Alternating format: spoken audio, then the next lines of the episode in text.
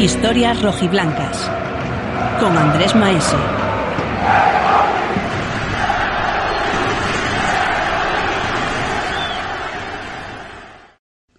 De la temporada 97-98, pues recuerdo muchas cosas negativas, ¿no? Desde el inicio de la temporada, que es cuando ya te juegas los puntos de la liga.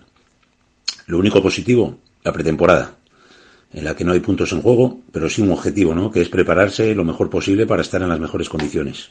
Es José Manuel Colmenero, es futbolista del Sporting que formaba parte de la plantilla que descendió con el conjunto rojiblanco a segunda división en una temporada que, como escucharemos eh, al propio José Manuel, es para olvidar, pero que es inolvidable. Porque el Sporting jugó en primera división la temporada 1997-1998. Lo hizo después de varias temporadas salvando la categoría. Una temporada en la que el Barcelona quedó campeón de liga, en la que el Atleti quedó segundo, la Real Sociedad tercero y el Real Madrid cuarto. Equipos como el Mallorca quinto, Celta, Atlético de Madrid, Betis, Valencia Español continuaron la clasificación. Y descendieron cuatro equipos. Por aquel entonces, el cuarto por la cola y el tercero por la cola jugaban la promoción para la permanencia.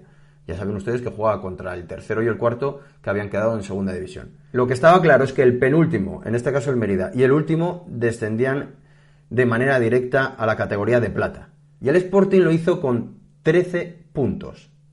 38 partidos jugados, en los que tan solo ganó 2, empató 7 y perdió 29. 31 goles en 38 partidos y 80 encajados.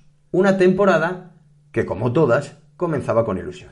Afrontas la pretemporada con mucha ilusión, muchas ganas, muy buen ambiente, todo es favorable, ¿no? Pero una vez que, finaliza la, la pretemporada y comienza la liga, pues vienen los problemas, ¿no?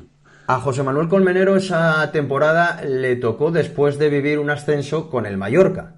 En la 96-97 se fue a segunda división para jugar 34 partidos y ascender con el conjunto balear. La siguiente, la 97-98 de la que hablamos, descendió con el Sporting, jugando 27 partidos. A él le pilló con 24 años, canterano, que había debutado en el Sporting B con 20. En esa misma temporada, en la 93-94, hizo su presencia en el primer equipo en primera división. Jugó un partido y jugó siete minutos. Pero ahí queda para el recuerdo. Y para José Manuel, las cosas empezaron a torcer por eh, resultados negativos, mal juego, jornada tras jornada sin puntuar, la situación no mejora y, peor no, pueden ir las cosas. Luego, las destituciones con, con los entrenadores, todo era negativo en lo que nos rodeaba, ¿no? La temporada fue un desastre. Comenzó con Miguel Montes, el primero de los cuatro entrenadores que tuvo la entidad. Fue destituido en la jornada 4 después de acumular cuatro partidos consecutivos perdidos. Su sustituto fue Antonio Maceda, que no logró mejorar los resultados y que fue sustituido 11 jornadas después. Díaz Novoa y José Antonio Redondo completaron el póker de inquilinos en el banquillo del conjunto rojiblanco. Y claro, uno se pregunta, ¿cómo se puede gestionar una plantilla, un cuerpo técnico, un inicio tan demoledor. Gestionar este tipo de soluciones, pues es muy difícil. Cuando no ganas partidos y ves que todos suman y tu equipo para ganar o para sumar un punto, pues sufre una eternidad. Bueno, los rojiblancos sumaron 13 puntos, como habíamos comentado antes, con dos victorias, al Racing 2-1 y al Español por 1-0. Evidentemente, las dos victorias en el Molinón. Siete empates y 29 derrotas.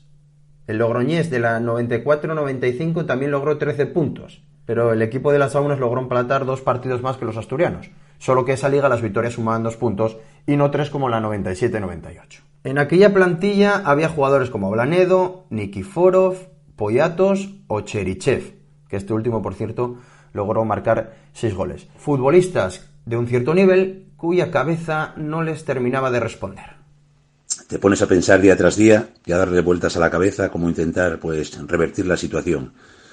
Pero la cabeza pues no piensa igual, las piernas no van por miedo pues a fallar, a, cometer errores y todo esto produce que, el rendimiento de cada jugador pues sea muy inferior al que, al que uno puede dar. Y claro, cuando no salen los resultados, cuando el equipo solo es capaz de empatar algún partido, 29 derrotas en la temporada, cuando se dan cuenta, el descenso ya se había hecho realidad.